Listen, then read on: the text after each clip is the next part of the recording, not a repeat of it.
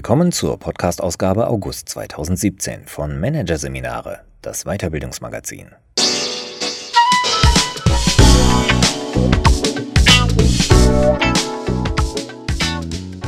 Weitere Podcasts aus der aktuellen Ausgabe behandeln die Themen Entscheiden in der VUCA-Welt, sicher durchs Ungewisse und Jobzufriedenheit in der neuen Arbeitswelt. Du hast es in der Hand. Doch zunächst Elf Gebote für Geführte. It Takes Two to Tango von Felix Frei. Gute Führung ist Sache der Führungskräfte, dachte man bislang. In der modernen Arbeitswelt mit ihren flachen Hierarchien und selbstverantwortlichen Teams zeigt sich jedoch immer deutlicher, dass zu guter Führung mindestens zwei gehören. Denn Chefs können nur so gut führen, wie ihre Mitarbeiter sie lassen. Die zahllosen Ratgeber, die zur Verbesserung der Führungswelt beitragen wollen, haben etwas gemeinsam. Wie auch die meisten Weiterbildungs- und Personalentwicklungsangebote richten sie sich fast ausschließlich an Führungskräfte. Schließlich, so die selbstverständliche Annahme, sind sie es, die für gute Führung verantwortlich sind. Aber was ist mit der anderen Seite, mit den Geführten? Was ist mit Verantwortung dafür, dass Führung oder besser gesagt die gesamte Interaktion zwischen Führungskraft und Team funktioniert? Während es für die Vorgesetzten zum Standard gehört, sich immer wieder zu fragen, wie sie ihren Job besser machen können, kommt die Rolle der Geführten in der Diskussion bislang kaum vor. Doch gute Führung ist keine One-Man-Show, sondern Beziehungsgestaltung. Und dafür braucht es mindestens zwei. It takes two to tango. Höchste Zeit also, die Reflexion über gute Führung auf die Mitarbeiter auszudehnen. Die folgenden Gebote für Geführte können dazu beitragen. Gebot 1 machen Sie Ihren Chef so gut wie möglich. Geführte als Mitverantwortliche für gute Führung? Das klingt gewöhnungsbedürftig, auch für die Betroffenen selbst. Für die ist es bequemer, auf ihre Chefs zu schimpfen, als ihre eigene Rolle zu reflektieren und zu entwickeln. Genau das müssen sie aber tun, wenn sie gut geführt werden wollen. Denn Chefs können nur so gut sein, wie ihre Mitarbeiter sie lassen. Die Führungskräfte sollen damit keineswegs aus der Verantwortung genommen werden, doch je weniger entmündigend sie führen, je mehr sie als Ermöglicher agieren und Macht abgeben sollen, desto mehr sind sie auf die geführt werden Kompetenz ihrer Mitarbeiter angewiesen. Gute Führung gibt es nicht, wenn Mitarbeiter nicht mitmachen. Dazu gehört, dass Geführte nicht nach mehr Vertrauen rufen dürfen, wenn sie nicht auch bereit sind, mehr Verantwortung zu übernehmen. Sie dürfen auch nicht mehr auf ihre Selbstständigkeit pochen und gleichzeitig Lob vom Chef fordern. Sie können auch nicht über Intransparenz klagen, wenn sie sich für gesamtunternehmerische Belange überhaupt nicht interessieren. Führung ist keine Darbietung, zu der man den Like- bzw. Dislike-Button drückt. Sie ist kein Fußballmatch, bei dem die Fernsehzuschauer alles besser wissen dürfen, ohne Konsequenzen übernehmen zu müssen. Trotzdem lohnt sich gutes geführt werden. Denn verantwortliche Mitarbeiter haben die besseren Chefs. Sie ziehen sie sich regelrecht heran. Gebot 2. Finde, was dich motiviert. Die Frage, wer sie motiviert, ist schnell beantwortet. Es sind sie selbst und nur sie selbst. Andere können sie zwingen, begeistern, verführen oder kaufen, aber nicht motivieren. Auch ihr Chef kann das nicht. Die Motivationspsychologie hat herausgefunden, dass die Motivation der meisten aus einer von drei Arten von Holz geschnitzt ist. Macht, Anschluss oder Leistung. Wer durch Macht motiviert ist, will besser sein als die anderen. Er will dominieren und gewinnen. Wer durch Anschluss motiviert ist, will Anerkennung, geliebt werden, dazugehören. Wer durch Leistung motiviert ist, kämpft nur gegen sich selbst. Er will heute besser sein als gestern. Jede dieser grundlegenden Motivstrukturen ist okay. Man tut nur gut daran, sich selbst nicht in die Tasche zu lügen. Wer viel arbeitet, ist noch längst nicht leistungsmotiviert, er tut es vielleicht nur, um Anerkennung zu erlangen. Es ist also wichtig, seine eigene Motivation genau zu kennen. Wenn Sie geliebt werden wollen, sollten Sie kein Steuerbeamter werden und keinen kooperativen Job anpeilen, wenn Sie machtmotiviert sind. Nur wer sich eine Arbeit sucht, die seiner Motivation entspricht, kann auf Dauer Spaß dabei haben und leisten, was man von ihm erwartet. Gebot 3 Es gibt keine richtigen oder falschen Entscheide. Zunächst müssen wir uns vor Augen halten, was eigentlich ein Entscheid ist. Dass 2 plus 2 4 ist, ist kein Entscheid, sondern das Ergebnis korrekten Rechnens. Was Entscheide ausmacht, ist, dass sie immer auch anders hätten ausfallen können. Darum gibt es in jeder Organisation Chefs. Sie sind anderen Menschen hierarchisch vorgesetzt, weil man ihnen mehr als anderen zutraut, solche Entscheidungen zu fällen. Es braucht keinen Chef, um zwei plus zwei zu addieren. Es braucht einen Chef, wenn es gilt, zwischen unwägbaren Alternativen zu wählen. Am Ende spielt es keine Rolle, ob der Chef richtig entscheidet. Entscheide sind nämlich niemals richtig oder falsch. Sie entsprechen bloß in ihren Folgen mehr oder weniger den Erwartungen. Wer beim Roulette auf Rot setzt und gewinnt, hat Glück, nicht richtig entschieden. Umgekehrt bedeutet es nicht, dass Chefs falsch entschieden haben, wenn das Resultat nicht den Erwartungen entspricht. Es gibt keine Erfolgsgarantien beim Entscheiden. Lediglich eines ist sicher falsch, sich davor zu drücken. Messen Sie Ihren Chef also nicht am Ergebnis, sondern daran, ob er überhaupt entscheidet ob er sich bemüht, dies seriös und informiert zu tun und ob er anschließend dazu steht. Gebot 4. Wisse, was du nicht kannst. Bei Bewerbungen und anderen Gelegenheiten, bei denen Kompetenzen zur Schau gestellt werden, lautet das Motto Tu immer so, als ob du alles könntest. Und was du nicht kannst, ist eine Herausforderung. Das soll von starkem Selbstbewusstsein zeugen, begünstigt in Wirklichkeit aber Selbstbetrug. Wirkliche Profis können nicht alles. Sie wissen aber, was sie nicht können. Sogar nur wirkliche Profis wissen das. Und sie besitzen etwas, was man Inkompetenz, Kompensationskompetenz nennen könnte. Sie wissen, was sie sich zutrauen können und was nicht. Und sie getrauen sich auch, es laut zu sagen. Sie lehnen dann eine entsprechende Aufgabe ab. Oder sie holen sich Hilfe. Oder sie versuchen zu lernen, was sie noch nicht können. Es ist nicht immer leicht, seine Grenzen richtig einzuschätzen. Daher ist es manchmal sinnvoll, wenn andere es tun, die Führungskraft zum Beispiel. Die Guten von ihnen wissen nicht nur, was sie selbst nicht können, sondern auch, was sie nicht können. Wenn die Führungskräfte es dann auch noch sachlich formulieren können, sollten sie ihnen dankbar sein. Gebot 5. Entwickle deine persönliche Arbeitstechnik. Man kann lange über Arbeitstechniken reden, Gelernt daraus hat noch niemand etwas. Das liegt daran, dass Arbeitstechniken persönlich sind und schlicht nicht übertragbar. Natürlich kann man sich von anderen inspirieren lassen, aber seinen Werkzeugkoffer muss man letztlich selbst erfinden, nur dann benutzt man ihn auch. Das setzt drei Dinge voraus. Erstens, Sie müssen wissen, wie Sie arbeiten, denken und ticken. Und wie nicht. Dabei sollten Sie schonungslos ehrlich zu sich sein und Wunschdenken außen vor lassen. Wenn Sie unordentlich sind, dann brauchen Sie auch eine Arbeitstechnik für Unordentliche und nicht eine für zwangsneurotische Hyperordentliche, auch wenn Sie glauben, dass das besser wäre. Zweitens, Sie müssen wissen, was Sie mit der zugewinnenden Zeit anfangen wollen, und zwar im Voraus.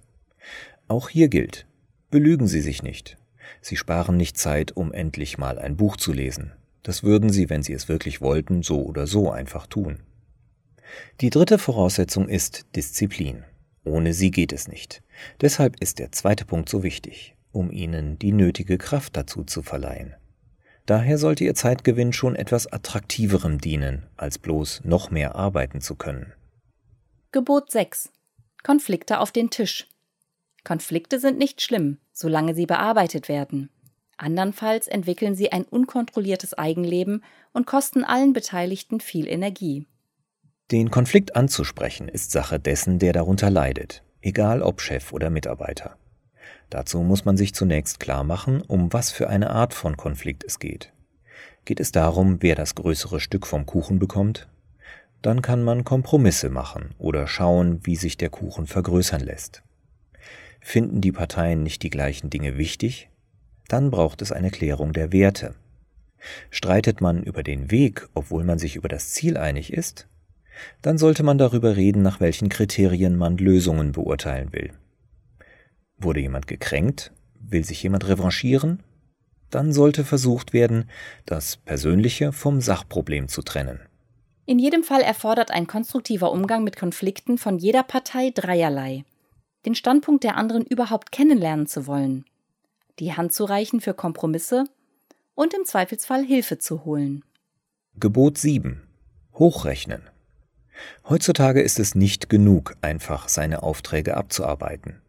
Flache Hierarchien und agile Strukturen setzen voraus, dass jeder Mitarbeiter unternehmerisch denkt. Das heißt nicht, dass Geführte die Hausaufgaben der Geschäftsleitung machen müssen. Es heißt in erster Linie, dass sie ihr eigenes Tun und Lassen auf das Gesamtunternehmen hochrechnen müssen. Und zwar bevor sie es tun oder lassen. Als Geführter sollten Sie sich fragen, was wäre, wenn jeder so handeln würde, wie Sie es gerade getan haben. Wie viel Geld würde es kosten oder ließe sich sparen? Wie würde sich zum Beispiel die Leistung für den Kunden verbessern oder verschlechtern, wenn jeder Anrufe so beantworten würde wie Sie? Voraussetzung für unternehmerisches Denken ist es, sich klarzumachen, was der eigene Bereich für das Unternehmen leistet. Für wen machen Sie Ihre Arbeit? Achtung, falls Sie nicht zufällig Assistent sind, ist das nicht Ihre Führungskraft?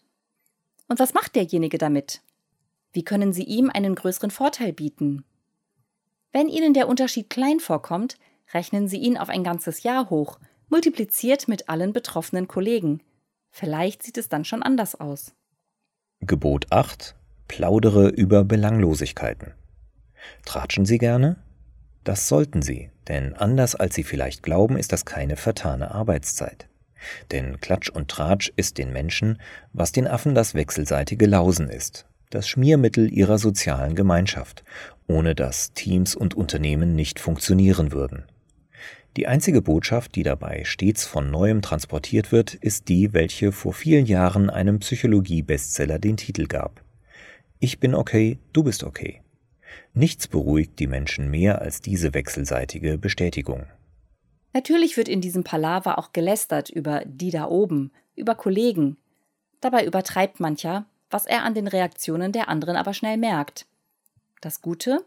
Aufgrund des inoffiziellen Charakters hat das Gespräch nie stattgefunden und Meinungen können nachträglich revidiert oder differenziert werden. Zugegeben, es gibt Leute, die reden einfach dummes Zeug. Aber sie bieten damit die Gelegenheit, ihnen Paroli zu geben. Würden sie schweigen und heimlich dumm denken und handeln, wäre es viel schlimmer. Gebot 9 Lieber um Verzeihung bitten als um Erlaubnis fragen. Die sicherste Methode, einen Betrieb auszubremsen, ist Dienst nach Vorschrift. Unternehmen sind erfolgreich, wenn es Menschen gibt, die denken, Ideen haben und Initiativen ergreifen, die Probleme sehen und sie zu lösen versuchen, die Notwendigkeiten erkennen und handeln. Nicht immer gelingt alles, aber das, aber das ist halb so schlimm. Schlimmer wäre es, wenn man nichts ohne Erlaubnis vom Chef täte. Stellen Sie sich vor, dieser Chef würde dann seinerseits erst seinen Chef fragen und der wiederum ebenso. Eine völlig ineffiziente Kultur der Entscheidungsfeigheit wäre das Ergebnis. Also, fragen Sie um Erlaubnis, falls es nicht anders geht, etwa wenn es um klar geregelte Befugnisse geht. In allen anderen Fällen überlegen Sie erst einmal, ob Ihre Gründe überzeugend sind und ob Ihr Chef das wohl auch so sähe. Wenn ja, handeln Sie. Wir alle sollten lieber um Verzeihung bitten, als um Erlaubnis fragen. Selbstredend kann das schiefgehen, aber wer fragt, ist ja auch nicht vor Fehlern gefeit. Er ist höchstens seine Verantwortung losgeworden. Letztlich tun Sie sich selbst einen Gefallen, wenn Sie als engagierter Mitarbeiter auffallen. Aber seien Sie sich bewusst, wenn Sie so handeln, erwarten Sie eine gute Fehlerkultur. Tragen Sie zu dieser Kultur bei, indem Sie Ihrerseits mit den Fehlern anderer großmütig umgehen. Gebot 10 Kritik als solche akzeptieren. Wahrscheinlich glaubt jeder von sich offen für Kritik zu sein, zumindest wenn sie konstruktiv ist. Das Problem dabei, der Kritisierte kann überhaupt nicht beurteilen, was konstruktiv ist. Wenn uns Kritik so erscheint, dann vielleicht nur, weil sie harmlos war. Wenn Kritik aber aufs Eingemachte zielt, auf persönliche Überzeugungen, dann kommt sie uns schnell gar nicht mehr so konstruktiv vor. Und so können wir gerade aus der Kritik, die vielleicht am wichtigsten ist, nichts lernen.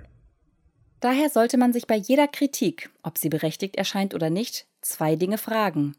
Wie kommt mein Chef, mein Kollege, mein Kunde dazu, mich so hart anzugehen? Denn unabhängig vom Inhalt ist es ja ein Faktum, dass man mich so kritisiert hat. Und bevor man einen möglichen Erkenntnisgewinn mit einem, weil er doof ist, abtut, sollte man sich weiter fragen. Was ist mein Anteil daran? Die Kritik kann man dann immer noch ablehnen, aber erst nachdem man sich diese Fragen gestellt hat. Gebot 11. Organisiere deine Informationen. Kennen Sie das, dass Sie nicht zum Arbeiten kommen, weil die Mail-Inbox überquillt? Die Mailschwemme gehört zu den Dingen, die am häufigsten beklagt werden und mit ihr Überlastung und unfaire Arbeitszuteilung. Meistens zeigt sich jedoch, für den Müll in der Inbox ist Ihr Besitzer selbst verantwortlich. Wenn Sie Mails von privaten Social-Media-Kontakten in Ihrer Arbeitszeit anschauen, dann ist das Ihre Verantwortung. Wenn Sie Newsletter nicht abbestellen oder den Spam-Ordner nicht benutzen, dann ist das Ihre Verantwortung. Wenn Sie niemandem sagen, er soll Sie in Ruhe lassen, dann ist das Ihre Verantwortung.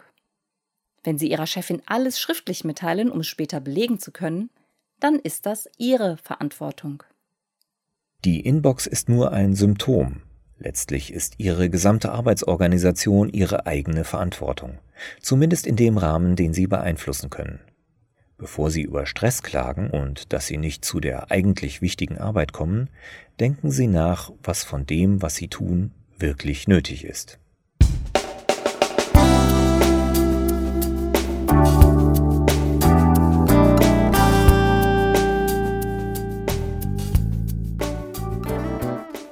Sie hörten den Artikel Elf Gebote für Geführte. It Takes Two to Tango von Felix Frei.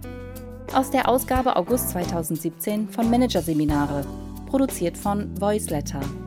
Weitere Podcasts aus der aktuellen Ausgabe behandeln die Themen Entscheiden in der VUCA-Welt, sicher durchs Ungewisse und Jobzufriedenheit in der neuen Arbeitswelt. Du hast es in der Hand. Weitere interessante Inhalte finden Sie auf der Homepage unter managerseminare.de und im Newsblog unter managerseminare.de/blog.